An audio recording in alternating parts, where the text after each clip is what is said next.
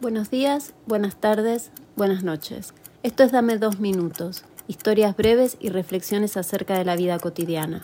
Soy Vera y creo firmemente que sentimos como podemos y vamos por la vida a los tropezones, porque no existen las fórmulas, estamos improvisando. Episodio 10. El campo minado. La cuadrícula azul permanece impenetrable. Los segundos pasan en el borde inferior izquierdo de la pantalla. Como antes de empezar una conversación difícil, el primer movimiento siempre es el más arriesgado. Necesita un momento de arrojo. El juego consiste en descubrir los cuadraditos nominados evitando los minados. Simple, aunque tenés que ir calculando los movimientos que vas a hacer. No es cuestión de ir apretando cuadraditos a lo loco.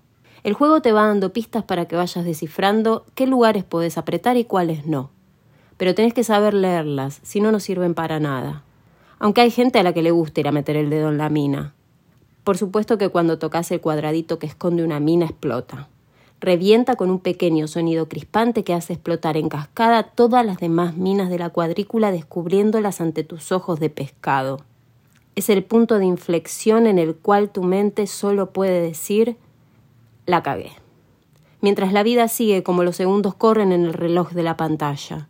No hay vuelta atrás como en esas conversaciones difíciles que tratamos de evitar, ya que una vez adentro, si no las navegas con cuidado, se vuelve ineludible que todo vuela en pedazos, y ahí sí que no se salva nadie.